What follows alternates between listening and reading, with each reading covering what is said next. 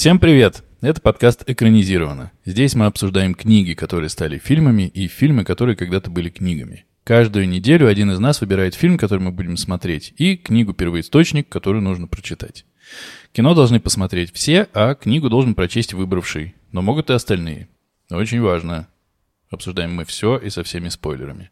Это регулярное приветствие, которое я до сих пор не записал и каждый раз теперь уже читаю со своего телефона и каждый раз умудряюсь в нем ошибиться. Но сегодня у нас супер, мега, убер, так меня смотрит, специально великолепный гостевой выпуск. Меня зовут Денис, я здесь по доброй воле. Меня зовут Андрей, и я... Ну, я хотя попробовал. Всем привет, меня зовут Артур. Я мечтал сказать об этом давно. Привет, мои воображаемые друзья. Женя, прости. Это лучшее приветствие, которое я видел в книжном YouTube мире, если так можно сказать, да. И я представляю нашего э, гостя Женя Лисицына, книжный критик, э, книжный блогер канала Green Lamb Books. Женя, привет. Привет, привет. Я забрал твое приветствие. Да, мне теперь нечего сказать, я буду просто весь подкаст сидеть ошарашенно. И, и, и обиженная так это, блин, в смысле, да? Я сразу хотел сказать для наших слушателей и для тех, кто смотрит э, Женины выпуски, мы все в штанах из уважения. Это радует. Так-то вообще мы пишем выпуски голые, но тут из уважения к гостю, из уважения к теме. Мы все оделись и собрались с силами. Какая у нас тема интересная, которую мы так уважаем. Да, перед тем, как мы начнем, Жень, мы всегда спрашиваем наших гостей, как они в принципе относятся к экранизациям, насколько тебе вообще важно, э, не знаю, обязательно прочитать первый источник перед тем, как смотреть фильм. Много ли ты вообще смотришь фильмов? Мы достаточно хорошо, да, знаем твои книжные вкусы, но мало знаем э, о твоих э, предпочтениях в кино. Расскажи немножко об этом. Сразу тяжелые вопросы. Легких не будет. Я много смотрю кино, но я не самый большой любитель экранизации, если только я не читала книгу. То есть, если я сначала смотрю экранизацию, потом читаю книгу, ну как нормально, жить можно. А если сначала прочитаешь книгу, то начинается. У этого глаза не такие, тут все вырезали, тут самое интересное не смогли красиво сделать. Наш человек. Так что мне тяжело, потому что я уже довольно много начитала. Я стараюсь не смотреть суперклассику, но у меня в прошлом году был ужасный Trip.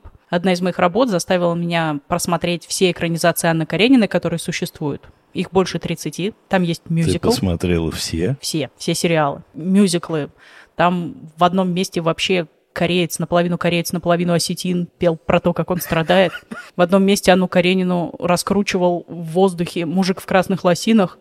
Я преисполнилась. И с тех пор мне стало как-то проще смотреть. То есть худшее в жизни тоже пережила в целом. Ну, я такая, ну что может быть хуже этого? Единственное, что там был прекрасный персонаж, которого я теперь хочу в каждом фильме. Там абсолютно непонятно было, что происходило в одной экранизации, но потом газ свет, тихла музыка, на сцену выходил мужик и объяснял простым человеческим языком, что происходит. Такой, так вот, то, что вы сейчас видели, это Анна Каренина страдает, потому что, потому что. Я такая, господи, вот всегда бы так. А есть какая-то экранизация, которую ты считаешь достойной у Карениной? Достойной, наверное, нет. Но есть очень прикольные, например, как Левин боролся с, с волками при помощи карате и ушу, падал в яму, а потом ломал четвертую стену и рассказывал с драйвом, что вообще происходит. Очень сложно сделать по Ане Карениной что-то действительно интересное. Все и так читали, все и так знают, что там будет. А вот когда что-то добавляется прикольное... Все как ты любишь, Артур. Взять классику и э, добавить что-то новенькое. Да, да, да, да, да. Ты же каждый раз повторяешь, что кто ты такой, почему ты еще не снял свою версию того, что уже кто-то придумал, да? Это правда, да, так, так каждый раз. Жень, а есть какая-то вот э, экранизация, может быть, ты была в кино и такая, пошли, вы встала и ушла из сеанса, потому что вот цвет глаз был не тот? Нет, но тут дело в том, что я очень жадная. Я если заплатила где-то 300 рублей, они мне отработают эти 300 рублей до самой последней копеечки. Я глаза выжгу, но посмотрю до конца. Жень, а скажи, пожалуйста, так как ты э, все же говоришь, что читаешь очень много и начитал уже, есть ли что-то такое, чтобы ты очень хотел увидеть, наоборот, на экране? Нет. Я знаю, это сурово звучит. Не, ну слушайте, это будет короткий подкаст. Я вот хотела бы увидеть экранизацию «Пролетая над гнездом кукушки». Другую, современную. Но я думаю, мы об этом еще поговорим. К людям, которые вообще берут э, на себя труд вести книжные что-либо, каналы на Ютубе, каналы в Телеграме, подкасты, У меня один только вопрос. Как вы так быстро и много читаете? Я никак, ну, я не могу себе этого представить. Для меня это как будто вообще люди какого-то другого уровня вообще бытия. Как? Ты училась быстро читать. При этом ты вроде не, не, ну, не за скорочтение. Нет, никто из нормальных людей не за скорочтение. Кроме людей со скорочтением. Да нет, это ужасно. Нельзя художественную литературу читать Ну, как будто бы да. Ну, как будто да. Ну, вот как? Вот э, ты быстро читаешь. Но, по-моему, По пальцам. ты не так быстро Не, не читаешь все так, равно, как Женя. так. Артур быстро читает, но ты просто читаешь так, что я такой... «Да в смысле? Ну, как можно сделать выпуск, где обсуждать шесть книг э, или там обсуждать, ну, рассказывать... Ну, короче, как ты так быстро читаешь? Вот как хочешь, так отвечай на этот вопрос. Но это на самом деле частый вопрос. Все Спасибо. думают, что есть какой-то секрет, А его нет. очень крутой. Если бы он был, я бы вот честно, даже бесплатно бы его отдала, но его нет. Действительно, все люди читают с разной скоростью, и это можно прокачать, ну вот как мышцы качают. То есть если регулярно читать по многу, особенно с детства, особенно лет с 8, то где-то годам к 20 ты будешь читать очень быстро. Если после этого работать в книжной сфере, то годам к 30 ты будешь читать как самолет. Вот и все. Мгм. Сколько ты читаешь, э, за сколько ты читаешь «Пролетает гнездом кукушки»? Я прочитала все четыре перевода за два дня. Ну подожди, ну ты все равно, ты же специально как бы готовилась. Как я понимаю, к своему видеоблогу ты вот не начитываешь специально, то есть ты читаешь там по другим своим каким-то проектам, правильно же? То есть, наверное, твоя скорость чуть-чуть все же меньше, чем 4 перевода за два, за два дня, правда? Но я не знаю, я сейчас смотрела, сколько я читаю для удовольствия, это где-то 15-20 книг в месяц. Раньше, когда это была моя работа, это было чуть-чуть побольше. Я знаю, что это ужасно звучит, но В каком смысле? так получается. В каком смысле ужасно звучит? Ну, в том смысле, что кто-то может начать хотеть читать 15-20 книг, на самом деле в этом нет ничего хорошего. Потому что чем больше ты читаешь, тем больше ты забываешь. У меня и так куриная память, и мне приходится каждую книгу перечитывать, ну, через 3-4 года, чтобы помнить, что там вообще происходит. Ну, с твоей скоростью имеешь право, как будто бы. Ну, тут, я так понимаю, очень схожие э, идеи, когда придумывался наш подкаст, и, видимо, когда ты делал свой, начинал книжный блог, что можно потом не перечитывать, а посмотреть и вспомнить. У меня была такая идея. Еще давным-давно, когда я училась на филфаке, я решила для себя оставлять заметки, чтобы, грубо говоря, через пять лет прийти, посмотреть, что я такая молодая глупая думала вообще обо всем этом. И писать о книгах я начала, по-моему, в 2009 году. И с тех пор написала где-то полторы тысячи отзывов на книги. И, конечно, это очень смешно смотреть, что там было в начале. Ты такой, о, ну книжка, ну здоровая, книжка такая классная, вообще мне понравилась. Вот Заставляет ставлю задуматься. Заставляет задуматься на одном дыхании. Это очень сильно помогло. Потому что, ну, во-первых, ты как бы воспроизводишь какой-то эмоциональный образ на себя, надеваешь из себя пятилетней давности. И это очень классно. А во-вторых, да, это немножко помогает помнить. Но на самом деле не слишком. Ну, когда читаешь 20 книг для удовольствия Для удовольствия. в месяц, просто можешь И не 15 успевать по работе. Просто можно А не по работе сколько ты читаешь? Сейчас уже нисколько. Сейчас я айтишник из Тбилиси, если кто спросит. Я читала много. Там иногда были задания из разряда «Вот тебе вся серия про Корморана Страйка, прочитай, пожалуйста, за 3-4 дня». Но так как у тебя нет другой работы, ты такой «Да, буду читать». Так как, так как у тебя нет другой работы, ты такой, ладно, я найду другую работу. Потому что как? Ну как? Так Женя стала Не, ну айтишником. и Слушай, ну это же... 5, 6. Понятия не имею, что это серия. Это серия детективов Джон Роулинг. Они такие с каждой книгой становятся толще и толще, и в конце там уже страниц по 700-800. К разговору о том, о чем нельзя говорить или можно говорить, кто как к чему относится, как ты читаешь Роулинг, которая трансфобная, как все утверждают? Все-таки мы пришли к этому, да? Сама натолкнула. Искал подводку, да?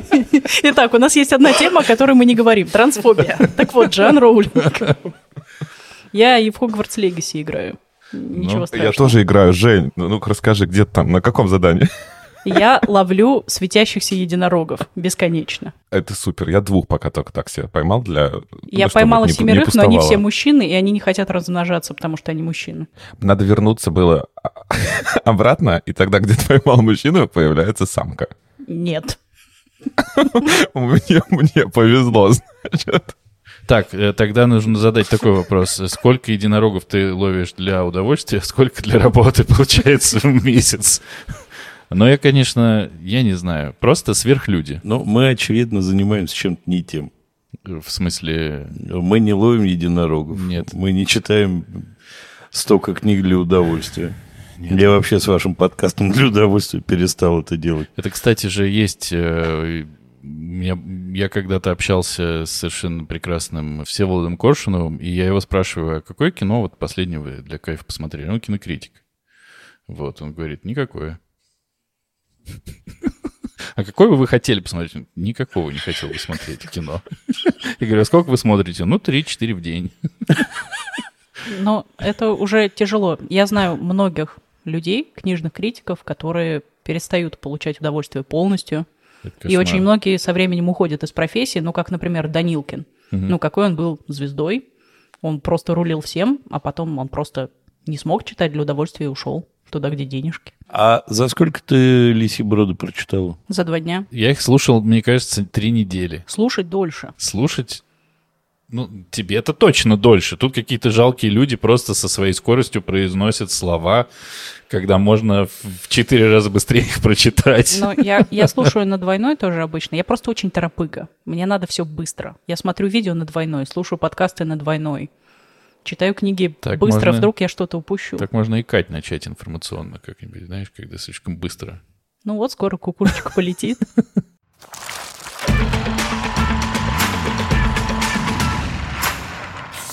Сегодня вдруг кто-нибудь догадался из названия выпуска, что мы обсуждаем роман Кена Кизи 1962 года и экранизацию романа Милоша Формана 1975 года, которая имеет разнообразные названия, но я буду называть «Пролетая над гнездом кукушки». Как вы, опять же, могли бы догадаться, если бы слушали все наши выпуски, когда приходит к нам гость, гость, который выбирает книгу, которую мы читали, и фильм, который мы смотрели, сам и отдувается за свой выбор. И мы э, передаем лавры пересказа, со всеми спойлерами, кстати, какими угодно, лавры пересказа книги нашему гостю. Женя, просим. Ух. Я только сразу предупреждаю, я могу уйти далеко в бок. Вы меня тогда аккуратненько возвращайте. Так вот, что меня сподвигло? Во-первых, я очень люблю фильм, еще больше люблю книгу, еще больше люблю другие книги Кена Кизи, но они не все экранизированы. И как раз вышел новый хайповый, на самом деле не хайповый и не новый перевод, который назывался «Над гнездом кукухи». Все очень на эту кукуху возбудились, потом на сам перевод посмотрели и немножечко заплакали. Ну и вот я решила сесть на своего любимого конька, потому что вы, возможно, не знаете. Вы знаете меня как буктюбера, филантропа, миллиардера, айтишника из Тбилиси, но я на самом деле редактор. Я занимаюсь тем, что я редактирую переводы классики. Сейчас я пока на год это приостановила, но, возможно, когда-то вернусь. Я работала с господином Шепелевым, который сделал этот перевод. Я представляла, что он там может сделать. И, в общем-то, все он это и сделал. Смешно, что я, когда знакомился с твоим каналом, я смотрел в том числе выпуск про э, тревожащие, бередящие душу и ужасные, ну, типа, ужасы книжки. И ты там упоминала Шепелева и Да. упоминала его в Э, части, это моя боль. Гарри Поттер. Нет, это, был, это была Спивак, а Шепелева ты упоминала тоже. Он переводил каком-то переводе. 1984 и «Скотный двор», «Скотный я над двор». этим работал. Да-да-да. И он сделал еще пару очень-очень обидных переводов, например, для ЛГБТ-сообщества, Мгм. где он просто всех обозвал махровой голубятней. Ему сказали, ты что, попутал немножко? Он сказал, вы ничего не понимаете в этом, как Это- представитель ЛГБТ, а я вот другое. понимаю. Да. Понятно, все, просто маленькая ремарка, да, это интересно, что Шепелев и тут всплыл. Нет, он хороший переводчик в плане того, что он прекрасно знает английский, идеально. Он может разобраться в любой ситуации тонко, но он совсем не знает русского. И я поняла, что, скорее всего, издательство «Эксмо», несмотря на то, что я много лет в нем работала, ему благодарна, у него очень плохо с редакторами у издательства «Эксмо». И хорошего редактора ему не выделят, будет очень плохо. И вышло очень плохо, но, наверное, на самом деле это не так плохо, потому что я специально перечитала все четыре перевода, и они все не очень хорошие. То есть хотелось бы, наверное, этим выпуском ответить на вопрос всех всегда, какой перевод брать, вот тот один самый золотой, и такого перевода нет. Э, Давайте пройдемся по переводам, прежде чем ты приступишь к пересказу, собственно, произведения. А Как э, звали старшую сестру у вас? Рэчет. У тебя звали ее Гнусин. У меня звали ее Гнуссен. Гнуссен — это самый классический перевод Голышева. Как? Почему Гнуссен? Потому что Ratchet в английском у него много коннотаций. Там есть коннотация, что это вот шестеренки механизмы, а есть коннотация, что это вот ну что-то всратенькое такое. Классно, но мы вот буквально обсуждали с Максом по поводу переводов имен, не переводов имен. Ты или переводишь, или не переводишь, получается. Как-то ты придерживаешься какого-то одного подхода. А здесь есть сестра Гнуссен, в том, что я читал, и все остальные. У всех остальных фамилии как фамилии. Хотя, очевидно, отовсюду можно что-нибудь э, Но это надо очень сильно сову на глобус, на, на глобус Ну, в натягивать. общем, Гнуссен меня просто дергала каждый раз. Она еще в одном из переводов вредчет. Это, кстати, хороший перевод. Мне кажется, он, наверное, даже лучший.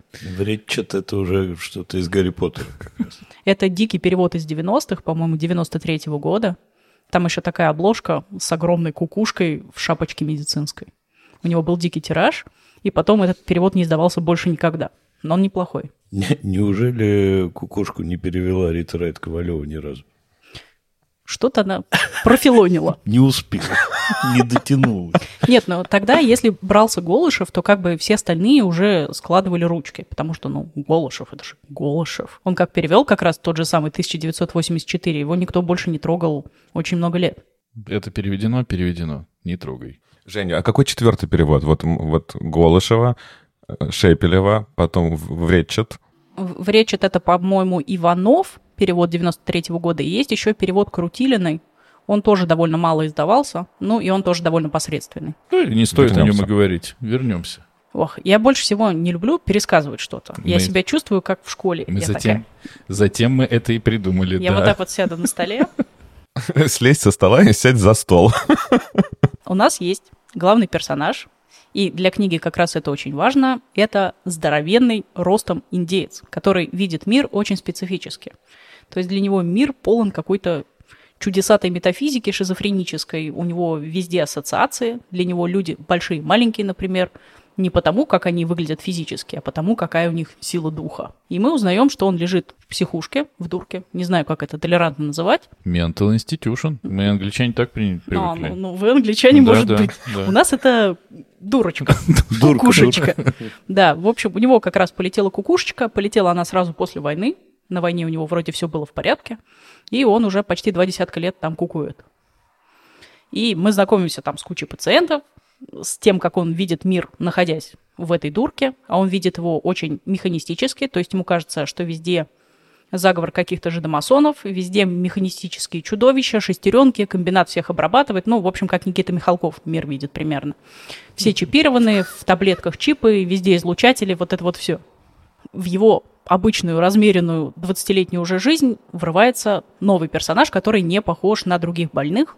Он не жмется к стеночке, он не мирный, смирный, он такой человек витальный. То есть он любит драться, любит деньги, карты, выпивку, женщин. И вообще он в это место попал, потому что подумал, что там кормят лучше, чем в тюрячке. А в тюрячке, как известно, не очень хорошо ему было. Он там тоже сидел. Даже не знаю, что там дальше сокращать. Дальше Ну, и с- много и с разных этим он, эпизодов. кстати, не ошибся. Кормили лучше. Кормили лучше, да. И этот персонаж, которого зовут Рэндалл МакМёрфи, он ведет веселую жизнь, выигрывает деньги у больных, притворяется дуриком, но не очень сильно. И в целом хорошо проводит время, пока не узнает, что его из этой дурки-то, в общем, не выпустят. Потому что это все-таки не тюрячка как раз, а место, где тебя содержат, пока не сочтут, что ты достаточно здоров. А так как он всем на хвост соли насыпал, никто его таким не признает. И начинаются различные другие события, которые мне сложно пересказать. Потому что мне не хочется идти непосредственно по эпизодам. Там много эпизодов полукомедийного характера, хотя в целом Кен Кизи, он не то чтобы комедиант какой-то. Не то, что хохотался, когда это писал, наверное. Да. Так что если очень сильно сократить, то через череду разнообразных эпизодов наш рассказчик, замечательный индеец, м, сейчас попробую сформулировать. убивает МакМерфи и убегает из психушки. Да, это хорошее сокращение. Но перед этим... В общем, МакМёрфи с помощью своей витальности и жизненной силы умудряется пробудить Бромтона к жизни. То есть ему кажется, что вот он уже большой, он уже многое может, многие порядки в больнице меняются, и из-за того, что пока все это происходило, МакМёрфи наделал много гадких вещей, неприятных, комедийных и жестоких, и разных других, его приговаривают, не знаю, можно ли тут использовать это слово, к лоботомии. Потому что, ну а что? Так В самом есть. деле. Приговаривают к лоботомии, так и есть. Он будет спокойный, лежать себе, слюни пускать, никому мешать не будет. Ну и после этого знаменитая финальная сцена всего, и она и в книге очень трогательная, и в фильме будет очень трогательная. Как его убивает его лучший друг, самый большой индеец в этом городе, А может быть и во всем штате. может быть, вообще во всей стране. Он душит его подушкой с мотивом, что так будет лучше. Потому что, ну, на самом деле, овощем лежать не очень-то интересно. Вообще, как бы, настоящему МакМерфи это бы не понравилось. Он разбивает гидропультом окно, тюремную эту психическую, психологическую решетку и убегает в закат далеко-далеко. На самом деле, как мне показалось, в книге есть очень важная мысль, к которой мы еще вернемся на экранизации, что борьба с системой, она у всех очень по-разному выглядит. И то, что одному человеку может подходить, другому может не подходить совершенно, может приводить к плачевным результатам. И это не случай с Билли Бибитом. Это персонаж, который погиб, потому что его затравила, собственно, старшая сестра, которая вообще из моего пересказа упала напрочь. Но она там очень важная. Антагонист. Да. Э, Антагонисты в книгах — это такая условность. Так вот, есть персонаж, который погиб чисто по вине МакМерфи. Он решил бороться как МакМерфи, у него ничего не получилось. Он поэтому погиб достаточно трагично. И, как мне кажется, индеец выбрал тот путь, что он не борется с системой, не забивает на нее никакой болт, то есть он не остается в этой дурке в психическом доме, в Mental Institute. Он просто устраняется от системы. То есть он уходит там куда-то в поля, но мы не знаем куда, но мы можем судить по его мечтам. И он такой, меня просто в ней нет. Я буду ловить большую рыбу, растить цветочки и смотреть на закат. Вот такое все. В фильме немного иначе будет.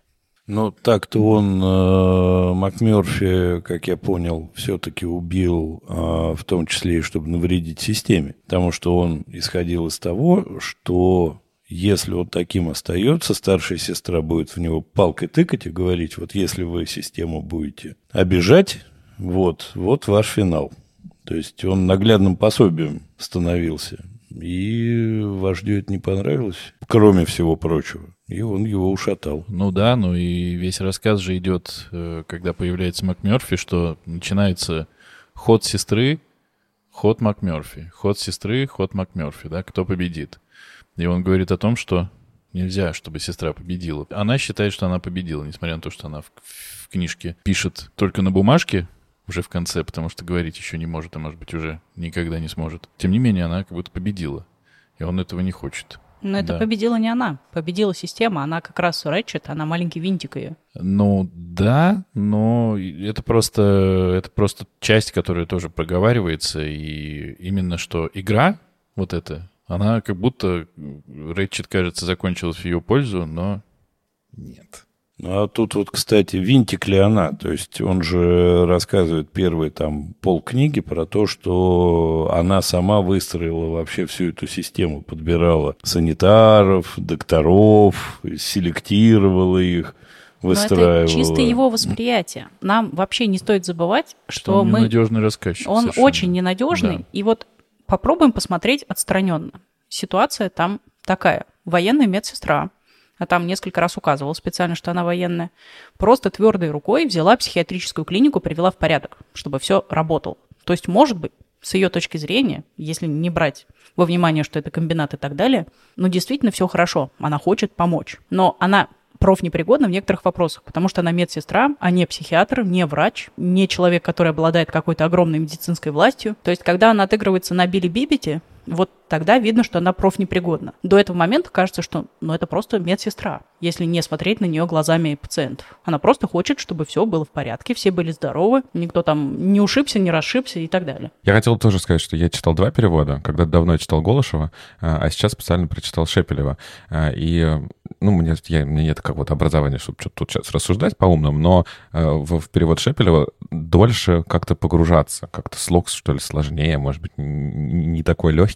Поэтому, если бы я бы выбирал, я бы, наверное, все же голосовал за Голышевский перевод, если я могу это сделать. Вот, из того, что вы, что вы говорите, мне очень понравилось где-то то ли рецензия, то ли какой-то обзор я читал, где э, говорится, что сестра-то на самом деле она большая сестра большого брата, которая следит э, за всем происходящим, и это как бы такая и прямая, да, аналогия, что она сестра, а с другой стороны, она является таким тоже одним из э, ви- винтиков всей системы, комбината или чего-то такого, что за этим следит. Но при этом мне тоже никогда не показалось, что уж она прям вот такое вот исчадие ада. Да, вот эти все терапевтические сеансы, которые она проводила, наверное, она как-то там э, уходила немножко, но, но в общем мне тоже она казалась просто, что она железной рукой все это держит. Да, наверное, иначе как бы никак.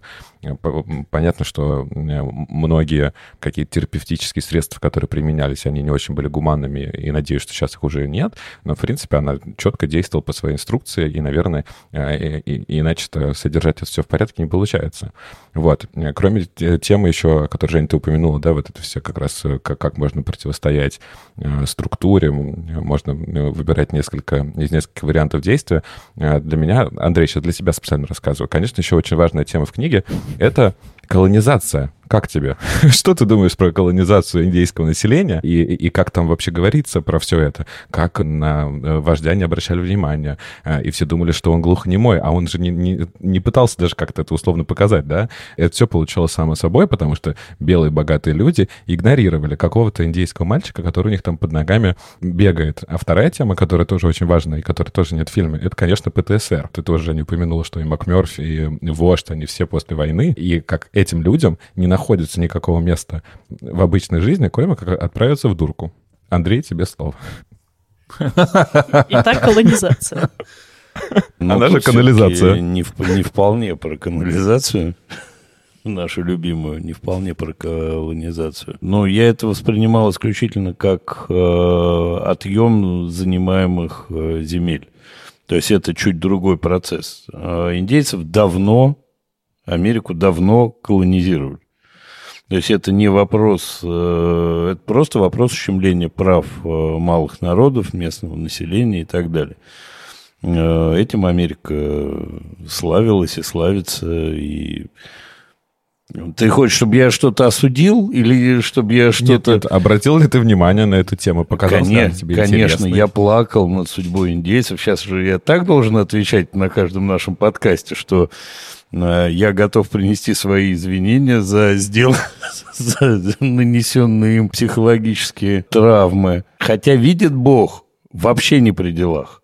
Вот вообще. К индейцам совсем. Про посттравматические синдромы послевоенные, но это один из путей э, существования части людей. Ну, а какая-то часть э, созидала в это время, а какая-то часть э, пошла воевать дальше куда-то. Это жизнь. Как глубоко.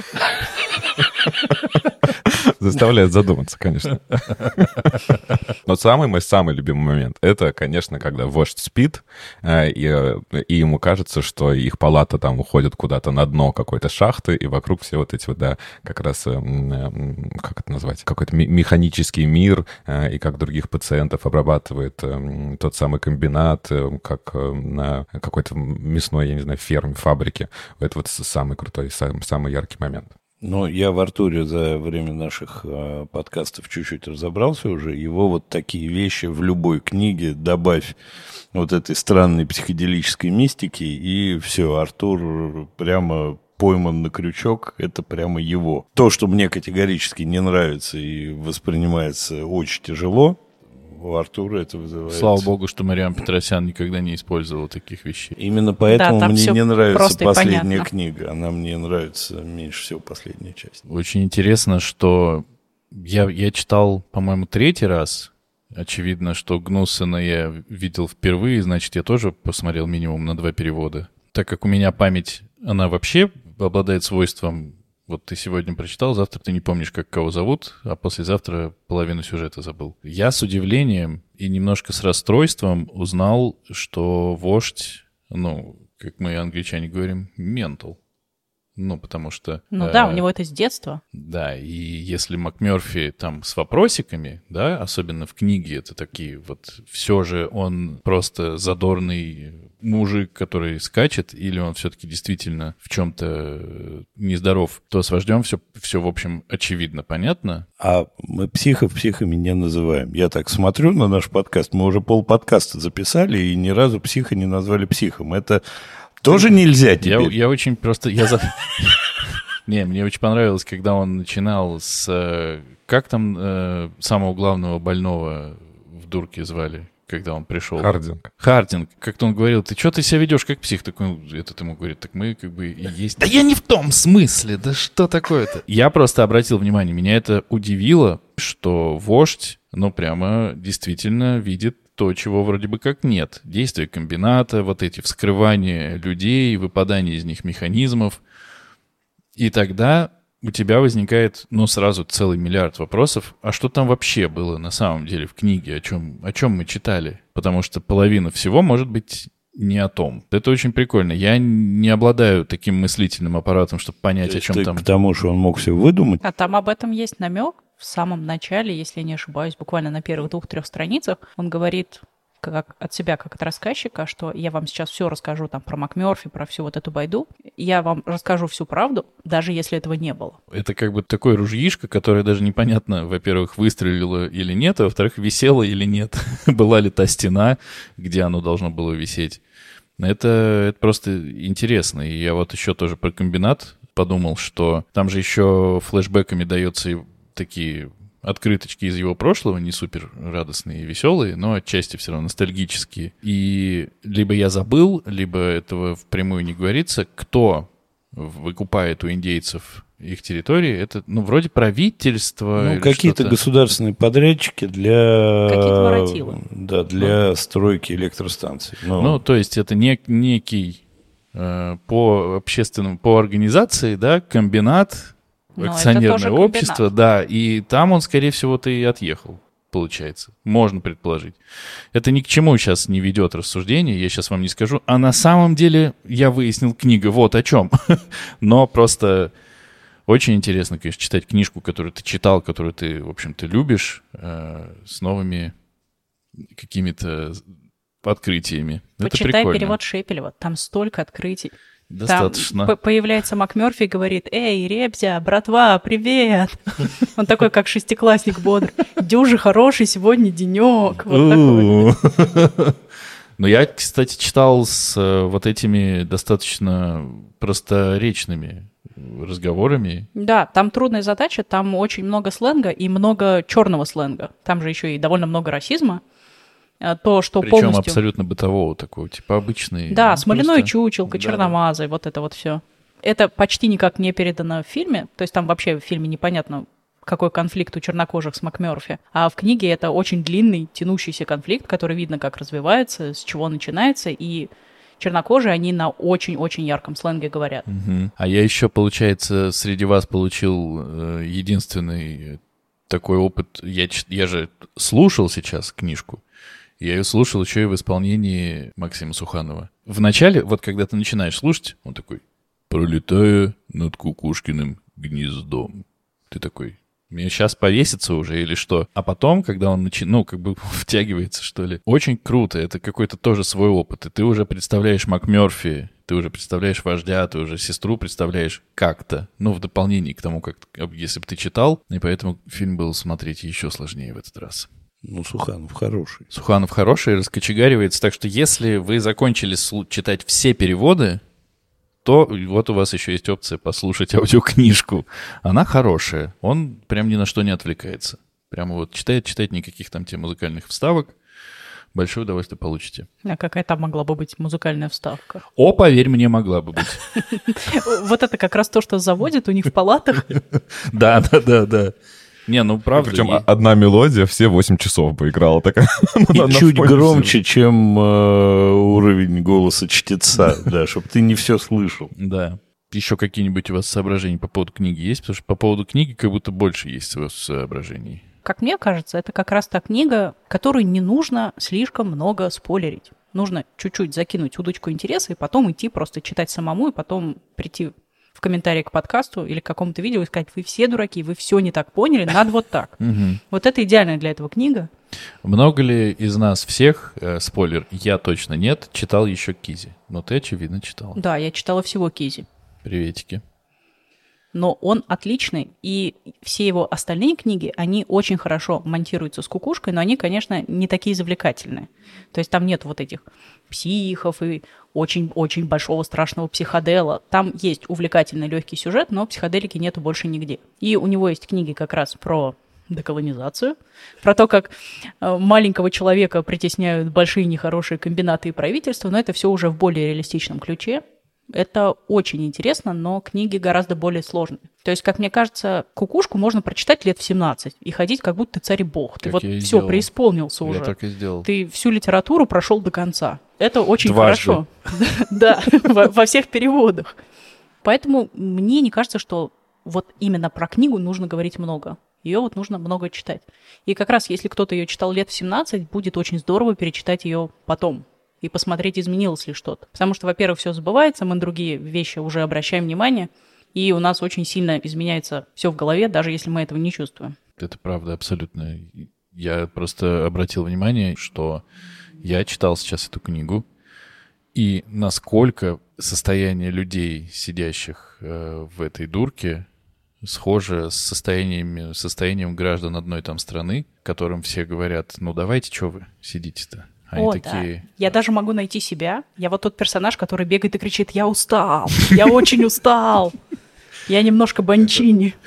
ну вот есть Это, было мое приветствие на сегодня. Я устал, я очень устал, но потом я решил украсть дружочков воображаемых, да. Не, ну правда, есть же такое, да? Ну да, кто-то добровольно, а кого-то поместили. Да. Ну, по сути, все книги такого типа — это песочница. То есть в рамках какой-нибудь комнаты или корабля, или палаты, или еще чего-то моделируется общество. Да, тут общество с некоторыми оговорками. Тут берутся только крайние случаи. Но если рассматривать каждого пациента как метафору, это способ справиться с чем-то стрессовым, неприятным, ужасным, с неприятием мира, неприятием себя и так далее. То есть кто-то будет висеть у стены, распятый, и под себя ходить в туалет, кто-то будет вспоминать былые денечки, кто-то будет искать вышки 5G и какие-то тайные знаки на ладони и так далее. Можно просто каждого брать и рассматривать. Не-не-не, это, конечно, понятно, и понятно, что он не с пустого места их всех выдумал и поместил именно таких людей туда, но именно вот меня что-то это прям стукнуло, я такой, да в смысле? Ну, Я так понимаю, что если это рассматривать как некий э, срез, модель и так далее, то хэппи-энда мы не ждем. У кого? Ну вот, Нет, в книге-то хэппи-энд, там вообще все убежали. Они, конечно, могли убежать в любой момент, но они демонстративно убежали почти все в конце. но двое умерли. Ну, Вот, это одного, сопутствующие потери. одного самого героического Это тоже убежали. убили свои, мир. по сути. Вот. И один э, просто подался в бега. Подожди, подожди, но там есть важная мысль. И что враги не- главный враги не врач- уничтожены. Нет, главного врача попросили уволиться. Так вот, давайте... Он марионетка. Не-не-не, доктор, он Нет. марионетка. Он марионетка, но он-то сидит у власти самый главный. Поэтому надеемся, что, может быть, это тоже послужит каким-то изменением. Ну, если мы тогда вспомним точно, он сказал, хрен, я уволюсь, пока меня отсюда Да, не да, выгонят, да, я да, здесь буду так. сидеть. Так что не Да, надо да, нам такой аналогии. Хэппи-энда мы не ждем. Да нет, ну, конечно, ну, там, ну, в принципе, это не, не подразумевает как будто бы все, что там происходит. То есть, что там будет хэппи-эндом? Да, э, скрым, скрытый, если я правильно по книжке понял, или не очень скрытый гомосексуал, который вернулся на свободу, э, чтобы что? Чтобы переехать туда-обратно или как? Почему он оказался в дурке в первую очередь? Э, Я про этого... Скрытый, огромный, страшный индеец, латентный гомосексуал. Не, ну я про Хардинга говорю, да, и А типа- я про индейца, который э, там все хотел потрогать э, МакМерфи. Но Ну, нет, просто он там сам в потрогать. этом сомневается. И сам сомневается, но он с собой это обсуждает. То Но есть, если он с собой это обсуждает, он уже не латентный. Он такой, все, я этот вопросик решил. Моя ориентация — это ЧВЧ и сопки. Ну не, ну хорошая ориентация, мы все поддерживаем и все принимаем. Короче, нет, конечно, никакого хэппи-энда, но действительно я полностью поддерживаю Женины слова, что в разном возрасте, ну блин, это такая типа прописная истина. Разные книги в разном возрасте по-разному читаются, но здесь это меня это прям ну стукнуло по башке в этот раз.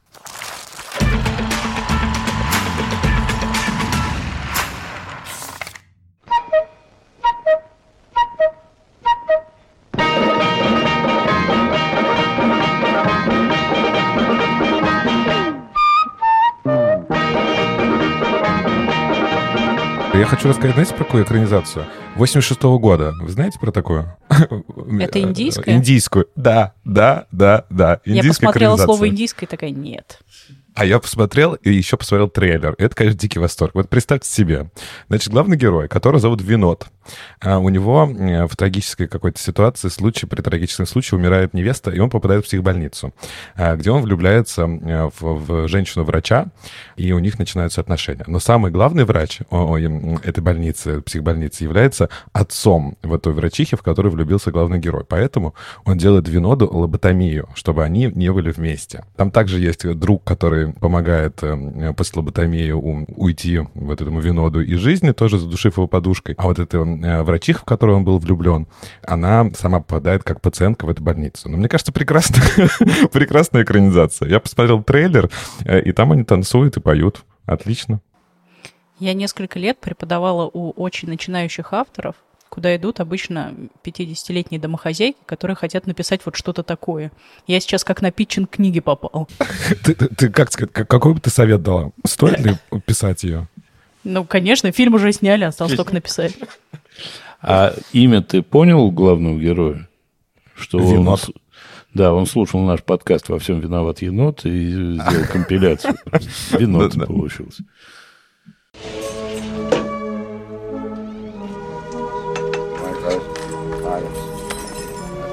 Good morning, Miss Ratchet.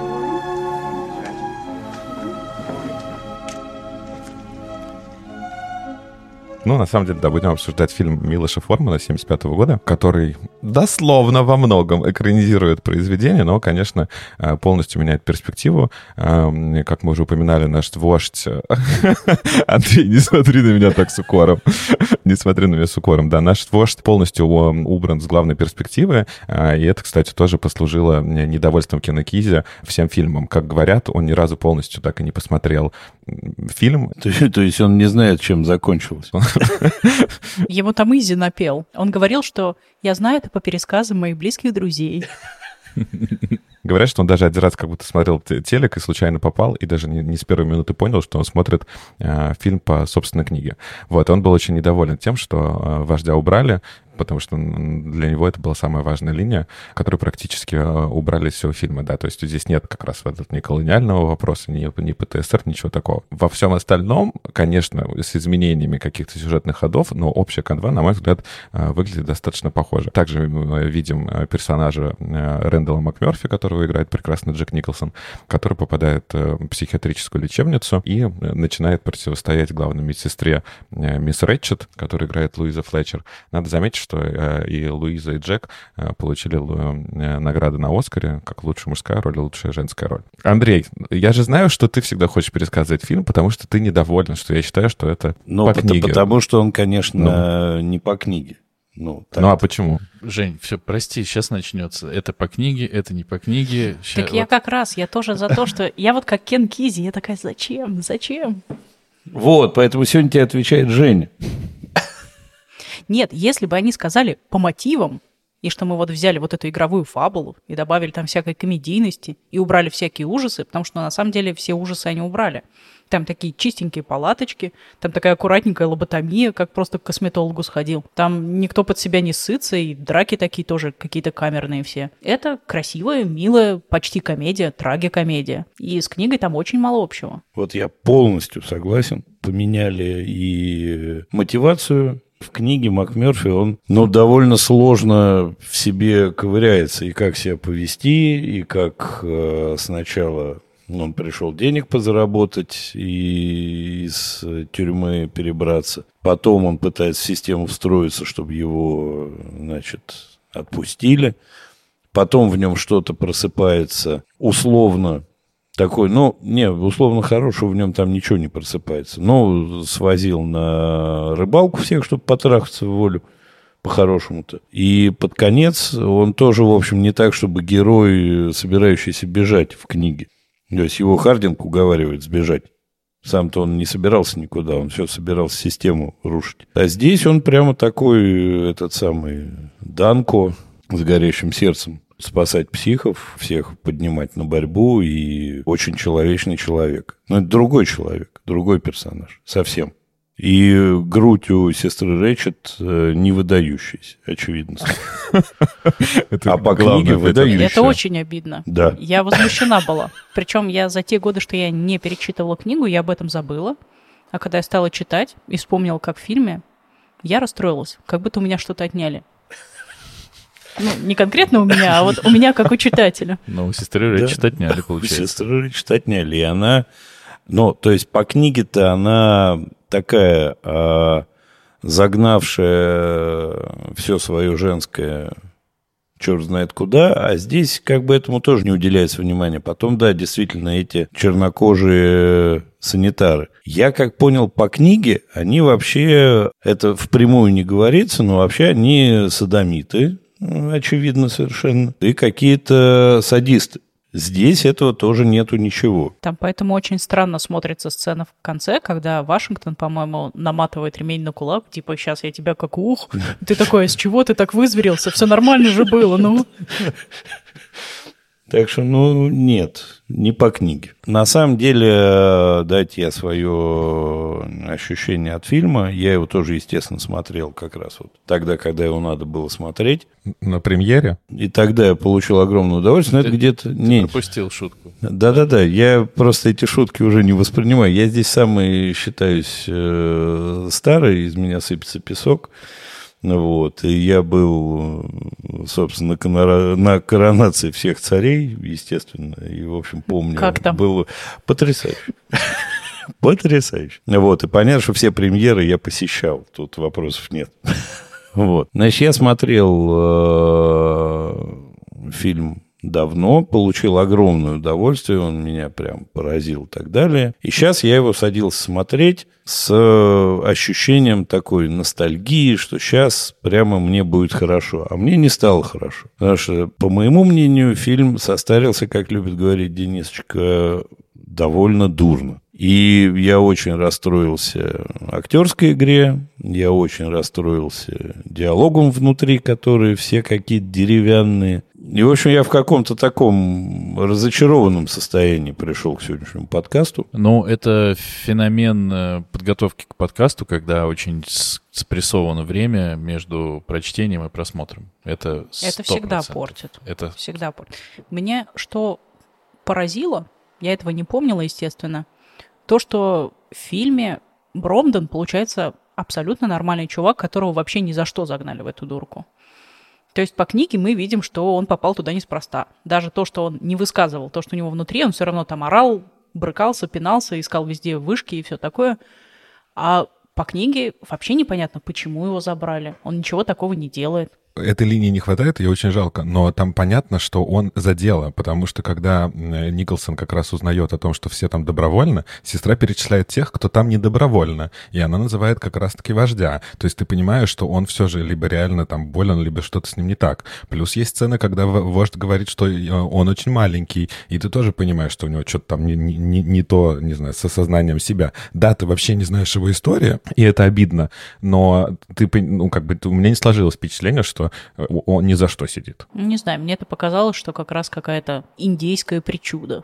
Ну и в конце концов, то, что ты видишь мир метафорический, это не значит, что ты какой-то психбольной. Я тоже могу кричать, я маленькая, возьмите меня на ручки, хотя я не маленькая, меня на ручки трудно взять. Там не видно, что он больной. То есть, да, это проговаривается, и мы видим других персонажей. Мы абсолютно понимаем, почему другой персонаж попал туда принудительно потому что он агрессивный, он там со всеми шлепается, по башке хлопает и так далее. Мне кажется, еще, как всегда, если читать после книги, не хватает времени. То есть ты думаешь, вот был бы из этого сериал, где разжевали бы все, каждую линию, как там МакМерфи возвращался домой в свою деревушку, на платье смотрел и страдал.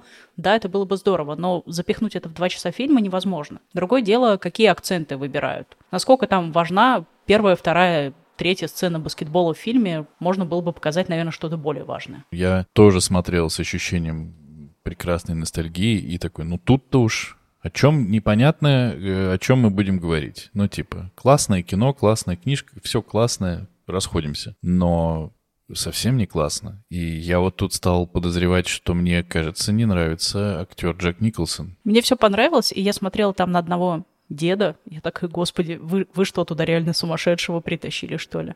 Это вот этот генерал, который в коляске, у которого взгляд прямо в небеса пронзает, какие-то в космос смотрит. Там все хорошо, но это не имеет отношения к тому, что ты только что дочитал, типа вот недавно дочитал, и ты такой, ну это не Рэндалл П. МакМерфи, это Джек Николсон, Да, причем примерно зашедший персонаж. туда из сияния в моментах. А это не хороший признак. Он, он за сияние и попал туда. Да, и как бы это другой человек. С другими, с другим всем. Да и хрен с ним там, ладно. Даже с момента, как он заходит в отделение, это все сразу, сразу о чем-то другом.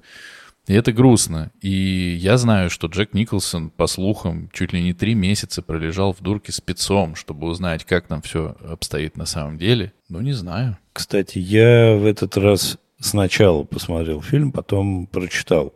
Как ты знаешь, читал я сегодня. Это А, не красит нас. Это меня не красит, но Да. это мне с этим жить.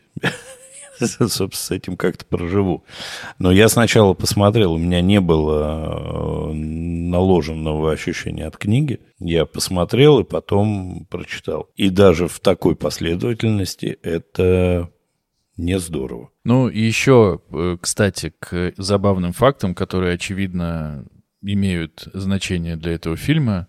Если я правильно помню, Николсона чуть ли не навязали в этот фильм. Права на экранизацию же купил Кирк Дуглас, и у него эти права забрал один там Майкл Дуглас, небезызвестный нам всем. И это его продюсерский проект. И он финансировал этот проект из своих собственных денег. И кажется, я могу ошибаться, что Милош Форман снимал второй американский свой фильм. Вот это был как раз э, «Пролетая над гнездом кукушки». И, в общем-то, Return of Investments должен был быть хоть какой-то. Поэтому туда нужно было звать не только прекрасного, но никому совершенно неизвестного Дэнни Девита или там э, Кристофера Ллойда или еще кого-то, а именно звезду. И миллион долларов гонорара это, это было только у Николсона. Все остальные получали какие-то три копейки. И я еще слышал, что Форман на дух не переносил Николсона. Просто на дух не переносил. И чуть ли у них не было там посредника, который между ними общался. Потому что Мама, иди скажи папе, что плохо играет. да, да, это что он себе позволяет? А Николсон зашел именно с ноги. Он как МакМерфи зашел в дурку, только в фильм к Милошу Форману.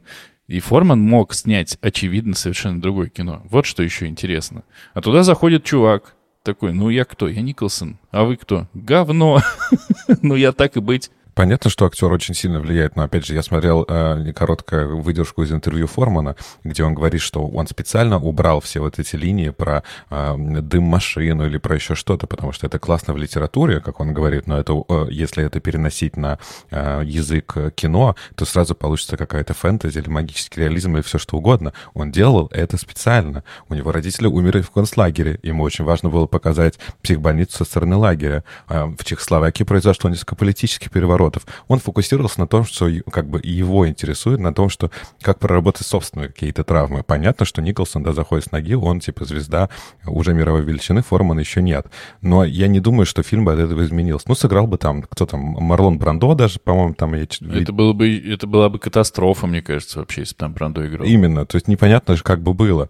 Мне как раз-таки Николсон очень понравился, и, на мой взгляд, э, очень круто он и играет. И там еще, кстати, есть интересный момент, что когда его привозят в самом начале главврачу, э, это полностью импровизация. И этот главный врач, это реально главный врач больницы. И он проводил точно такое интервью, как проводят со всеми душевнобольными, которые поступают к нему. И Николсон полностью импровизировал все это. Не знаю, мне очень понравилась их игра. Ну вот мне очень не понравилась их игра. То есть она, э, игра-то хорошая. Здесь к ней нет вопросов на самом деле. У меня. Но это просто, ну, совсем другое. Во всем. И, ну, ладно, хорошо, убрали весь психодел, да ради бога. Не в этом же дело. Реально, вот Женя правильно сказал, ну, можно было не, показ- не показывать три матча баскетбольных. Нахрен они нужны в таком количестве. Можно было не показывать этот ублюдский побег из э, дурки через забор. Ну это вообще что? ну типа как? Ну, ну зачем? Ну я не понимаю. Он же готовил эту рыбалку, он же договаривался. Это же целая история, вокруг которой строятся отношения. С этим бейсболом тупым тоже. Пришел, говорит, а чё бы нам бейсбол не посмотреть? Нет. «М-м. Давайте голосовать нахрен. Что за притеснение свободы слова? Тут этого даже нет. Тут ни, почти ничего не зарабатывается, ничего не накапливается, ни на что практически. И его отношение к его, э, как это, сокамерникам, оно выстраивается тоже непонятно из чего. Он ходит и, и говорит, вы все идиоты больные.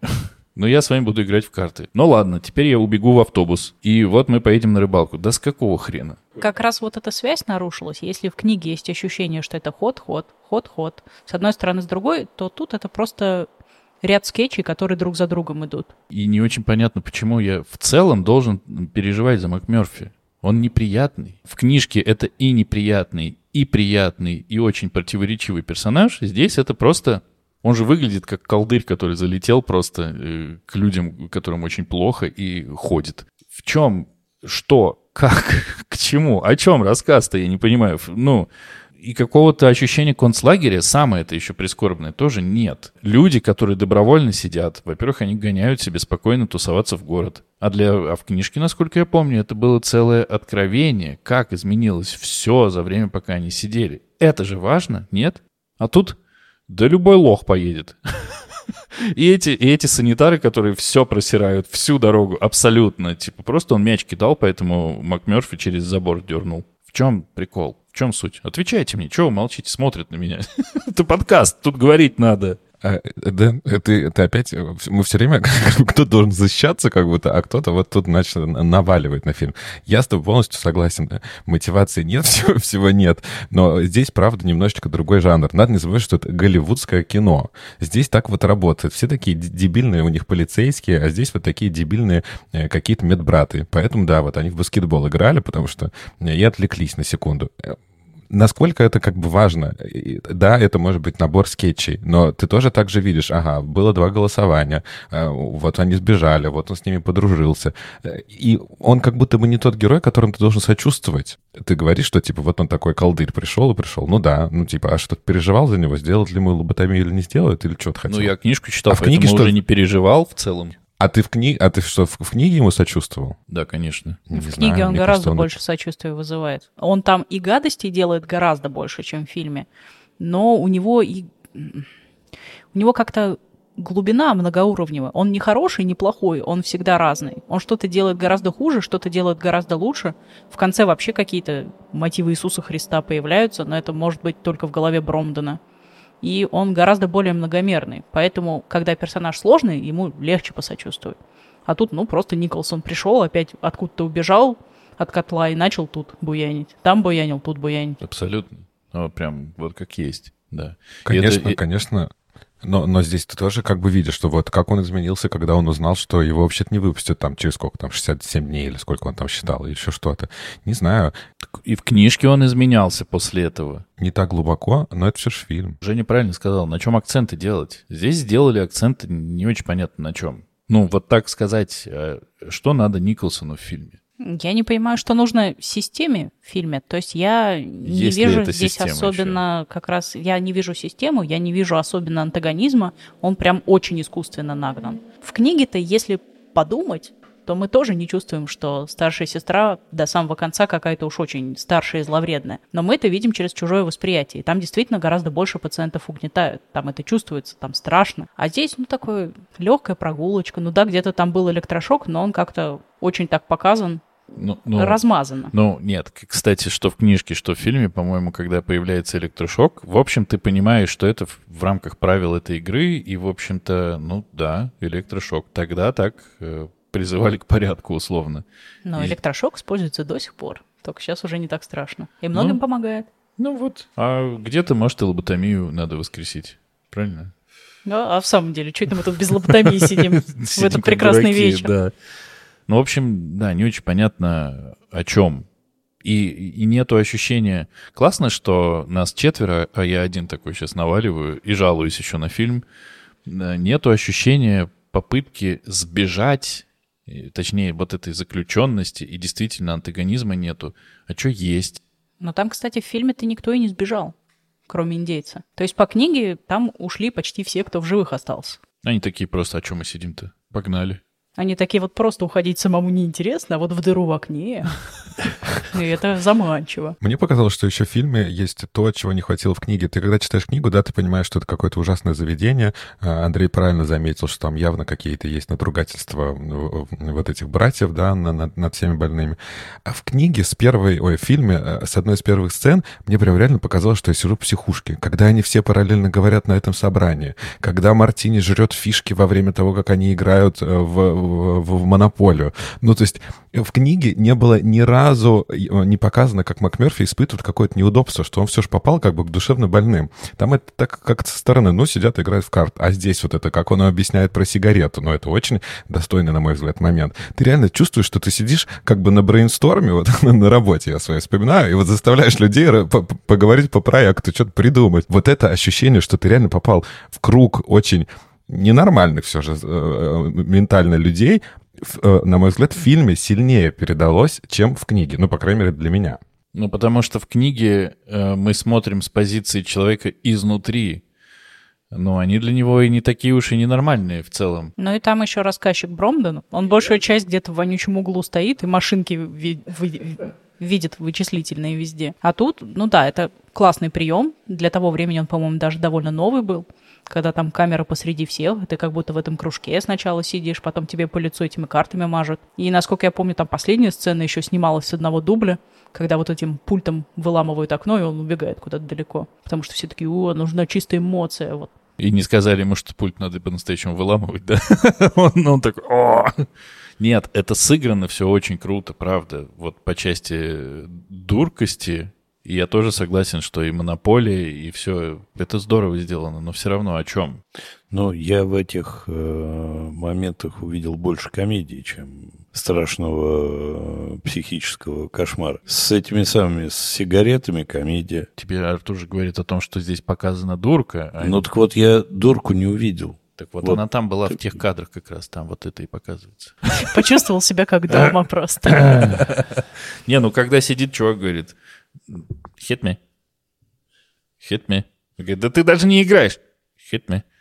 Ну, блин, ну это же, это дурка. Ну, чисто. Не Нет, смысле, это не это... дурка, это просто с трехлетним ребенком сидишь дома и все. Ну, вот какой он и есть там примерно. Мне вот интересно, зачем вели персонажа Ллойда? Его же в книге не было вообще. Он умер.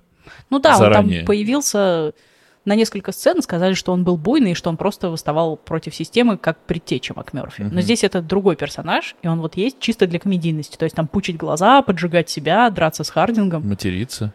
Ну, я не очень поняла, потому что там и без этого хватает персонажей, на которых можно посмотреть. И он, главное, никакую роль как будто не, не, не, не играет. Массовку заполняет. Но он талант. Потому что он из Нет, этого, из бу- он из будущего. Прилетел сразу в палату.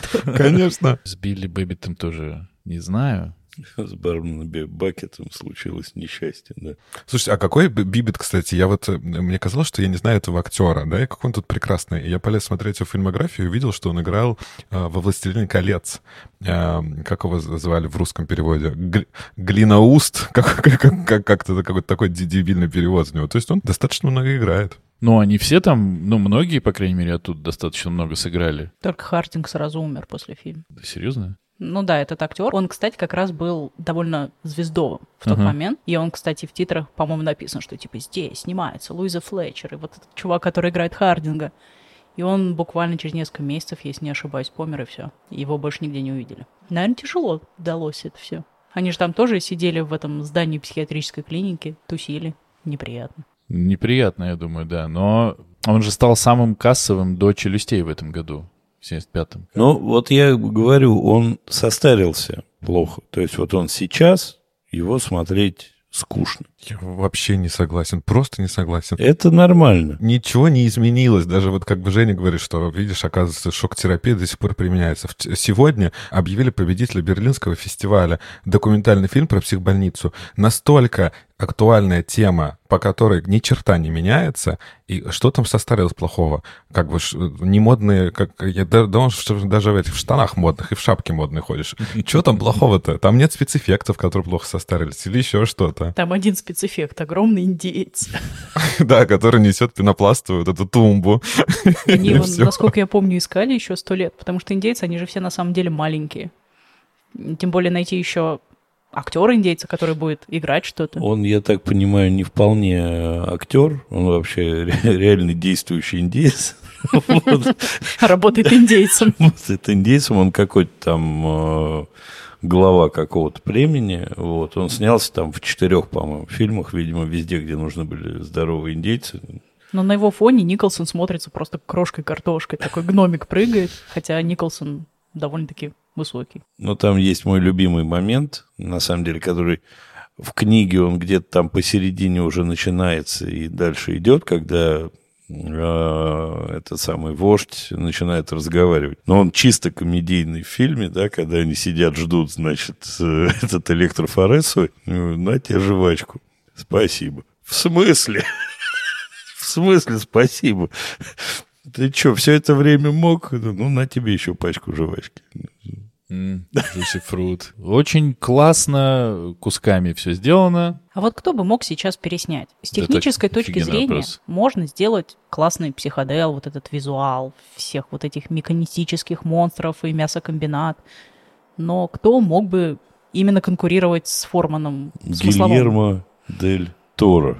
Не знаю. После его некоторых работ смотришь такой, да нет, ты с собой ты не можешь конкурировать. Ну, там, да, как будто не хватает ужастиков для, для Гильермо. Это хороший вопрос. Ну,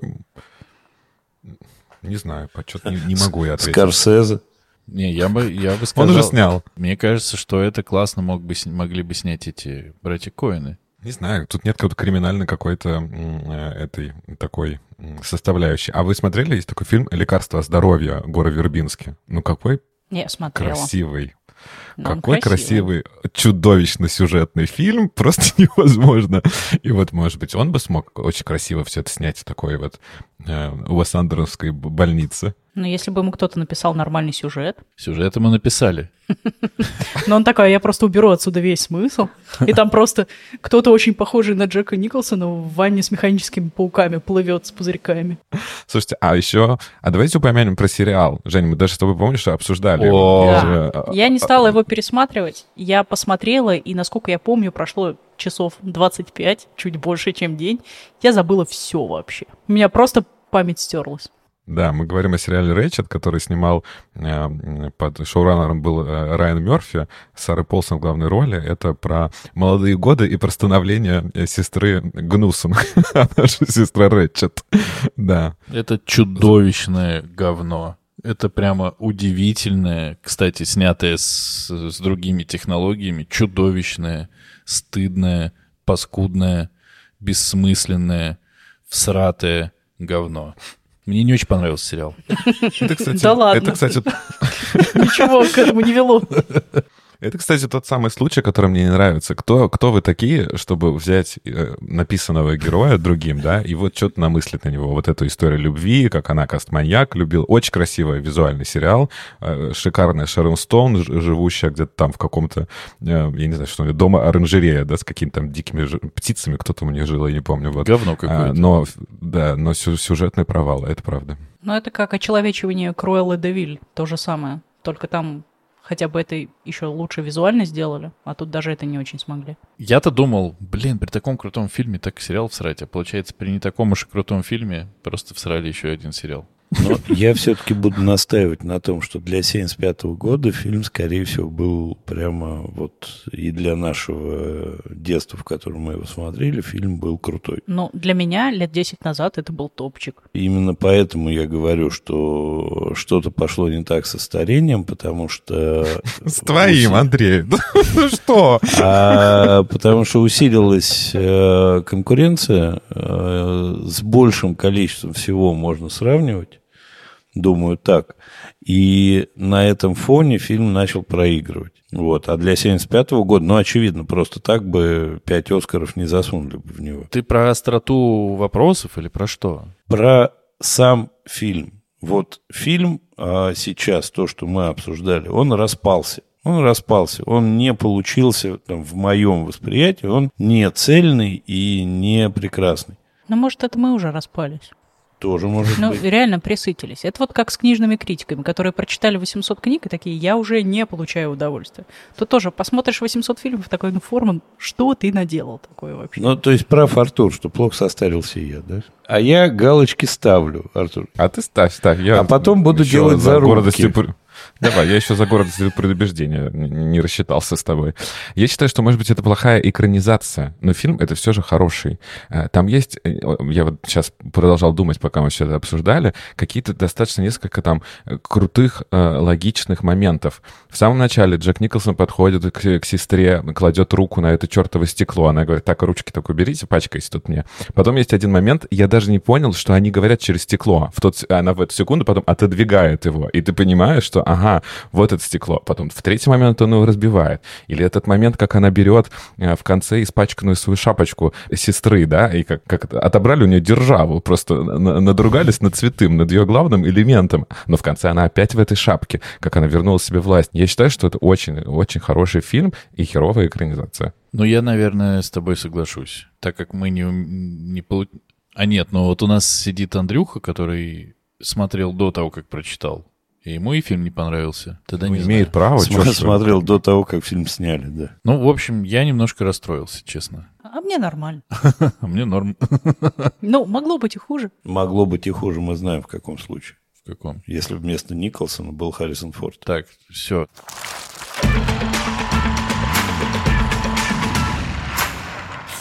Мое резюме такое. Надо сначала, наверное, посмотреть фильм, потом четко уложить у себя в голове, что это по мотивам, что это просто фильм с похожим антуражем, и совершенно случайно совпадают имена некоторых персонажей. Прочитать книгу. Книга отличная. Есть два хороших перевода. Это Иванов и это Голышев. А потом надо почитать всего остального Кена Кизи. Он вообще отличный. Вот так. Ну и посмотреть Форманы. Это в первую очередь. Нет, всего остального Формана еще. Ну, Амадея точно. Прямо всем смотреть. А так вот, моя рекомендация. Смотреть Амадея. Вот. Полет на И индийскую экранизацию. Ну, вот, книгу обязательно читать. А, не знаю даже в каком порядке и, главное, в каком возрасте смотреть фильм. Но один раз его посмотреть надо, потому что все-таки важная штука-то такая. Так что пересматривать потом лучше не пересматривать. По мне так. А книгу читать обязательно. Книга, да, книга хороша. Ну и, видимо, придется Кена Киз читать. Надо в оригинале. Тут вот еще, если бы вы набрали спонсоров, можно было как раз вставить. Читайте в оригинале. Школа английского языка. Гнездо кукушки, не пролетайте мимо. Приглашаем к сотрудничеству школы английского языка. Ну что, моя рекомендация будет похожа на, на, на Женину, наверное. А, нет, не будет похожа. Я считаю, что надо читать обязательно и смотреть обязательно, но э, сделайте какой-то перерыв между этим. И если вы не пытаетесь, как мы, вот э, задротно, крючкотворно понять, что это по мотивам, а не дословная экранизация, вы получите от этого удовольствие. А Артур все-таки гнусненький тип-то. Так, Гнусон. на самом- Да, моя фамилия Гнусон. Гнусон. Как человек, который из всех здесь тоже и читал, и смотрел, я не знаю, я присоединюсь к Жене, что если вы впервые все это делаете, да, наверное, лучше сначала посмотреть фильм, а потом расширить все, что происходило в фильме. Мне кажется, это может быть прикольным опытом. Ну вот, ты посмотрел фильм, а потом читаешь, как оно вот было. Но уже держишь в голове, что Рэндалл МакМерфи не такой уж рыжий, широкоплечий и широкогрудый дровосек, а Николсон, который вовсе даже и другой. Но в целом, конечно же, и читать, и смотреть надо. Блин, тут никуда не денешься. Что-то, мне кажется, за этот выпуск мы э, в телеграм-канальчике-то получим у нас фанатов э, гнезда, судя по всему, в количестве. Но я так понимаю, я получу, да, потому что я такой антагонист этого выпуска. Тут такое ощущение, что каждый чувствует себя антагонистом. Все Не, в какой-то они- своей маленькой дурочке сидят и такие, у Они, что будет? они, они во мне просто это культивируют. Они все время насаждают во мне чувство вины. Я уже виноват перед э, китайцами, виноват перед индейцами, виноват, видимо, теперь перед Николсоном и Форманом. Вот. И, в общем, они останавливаться не Мне собираются. кажется, я перед Николсоном. Так всегда должно быть. То есть при любой раскладке ведущих, нескольких, кто-то один должен всегда получать по шапке. А меняться должно? Нет, это Нет, должен быть хорошо. классический всегда персонаж. Его смотрят такие, ох, этот сейчас завернет. Я тут тоже наполучал пару выпусков, поэтому давай. Тут мы все же за diversity, мы меняемся. Я напоминаю всем, что нас а, можно слушать на любой удобной подкаст-платформе. Подписывайтесь на нас на Apple подкастах, ставьте 5 звездочек и пишите комментарии. А, ищите нас на Яндекс Музыке и ставьте сердечко. Также мы есть а, в подкастах во ВКонтакте зачем-то. А, вот. И плюс у нас есть классная а, группа в Инстаграме и Телеграме, где мы обсуждаем много всего интересного. И также подписывайтесь, конечно, на Женин канал Green Lamb Books, который мы обязательно оставим а, в описании этого выпуска. Всем спасибо. Всем пока. Спасибо, что были с нами. Пока-пока. И не забывайте, что в тумане предметы кажутся дальше, чем на самом деле. Или ближе. Всем пока. Пока-пока.